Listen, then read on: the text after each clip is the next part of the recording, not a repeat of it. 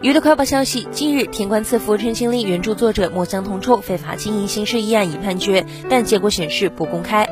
二零一九年八月，有网友爆料墨香铜臭被刑拘，具体原因似是非法出版不纳税。据该网友爆料中的内容，是晋江方面主动配合调查，并且提供证据把墨香铜臭送进去的。